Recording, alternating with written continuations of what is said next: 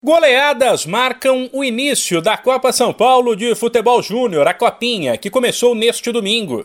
Destaque para o Linense, que pelo grupo 4 fez 5 a 0 no Andirá. A equipe do interior ocupa a liderança da chave, à frente do Atlético Mineiro, segundo colocado, que aplicou 3 a 1 no Desportivo Aliança.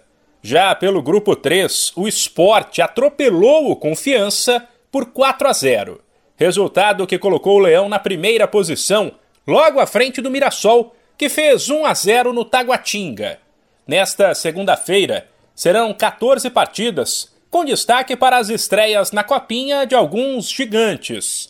Famoso por uma categoria de base forte, o Santos encara o Operário às 9h45 da noite no horário de Brasília. As duas equipes estão no grupo 8, com sede em Araraquara, e pelo qual ainda se enfrentam às 7h30 Ferroviária, dona da casa, e Rondoniense.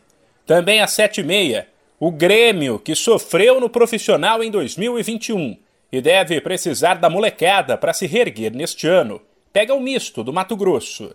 O tricolor está no grupo 10, com sede em Jaú. O tradicional 15 de Jaú, dono da casa, também joga nesta segunda, porém mais cedo, às 5h15, contra o Castanhal. Já Botafogo e Atlético Paranaense entram em campo mais cedo ainda, às 13h15 da tarde. Pelo grupo 14, em Taubaté, o Glorioso encara o Aparecidense. E ainda tem uma da tarde, Taubaté e Petrolina. Já pelo grupo 12, em Araras, o Furacão pega o Taquaruçu. E uma da tarde, tem União São João e Velo Clube. Por fim, em São Carlos, pelo grupo 11, tem América Mineiro e Falcon 7 e 15.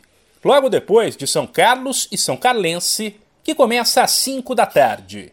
Os demais jogos desta segunda-feira pela Copinha serão Comercial e Nova Iguaçu, Criciúma e Chapadinha, União e Acanga e Novo Horizontino, Santa Cruz e União ABC.